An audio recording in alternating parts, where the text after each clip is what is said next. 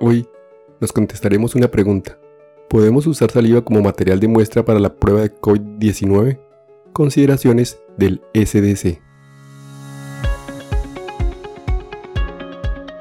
Este es un podcast en el que desde el ojo de la ciencia aprenderemos del coronavirus y de la enfermedad COVID-19. Es una producción de medicina en una página. Dirección y conducción, Jarvis García.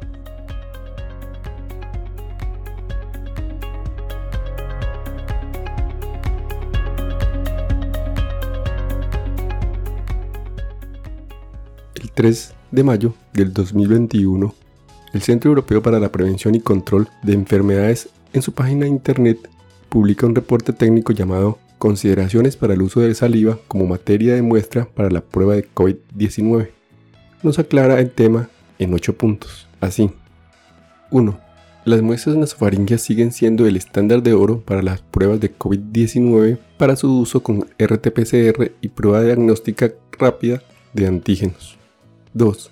Los estudios sobre el rendimiento de las pruebas RT-PCR han informado de diversas formas tanto de mayor como de menor sensibilidad para las muestras de saliva en comparación con los hisopos nasofaringeos. Sin embargo, los metaanálisis de dichos estudios sugieren que la sensibilidad menor similar o no estadísticamente significativa asociada con el uso de muestras de la saliva. 3. Es probable que la heterogeneidad informada refleje, en parte, diferencias en las técnicas de muestreo, los tiempos de muestreo y el tipo de población que se está analizando con evidencia de que las pruebas de RT-PCR con saliva como material de muestra muestran una sensibilidad similar a las que utilizan los hisopos nasofaringeos para pacientes sintomáticos si la recolección de la muestra de saliva se realiza dentro de los primeros 5 días desde el inicio de los síntomas y cuando la carga viral es alta. 4. La recolección de muestras de saliva es fácil, no invasiva, más aceptable para repetir la prueba y puede ser realizada por profesionales que no son médicos o por personas que están debidamente instruidas. 5. La evidencia respalda la conclusión de que la saliva se puede utilizar como material de muestra alternativo para las pruebas RT-PCR, cuando no se pueda recolectar hisopos nasofaringeos en los siguientes escenarios. En pacientes sintomáticos y para detección repetida de individuos asintomáticos. 6. Se justifican más estudios clínicos sobre la sensibilidad de la saliva como materia de muestra para el análisis de RT-PCR para niños sintomáticos y asintomáticos y para estandarizar los métodos de recolección de muestras. 7. La evidencia limitada actual no respalda el uso de saliva como material de muestra alternativo para pruebas rápidas de antígenos o anticuerpos.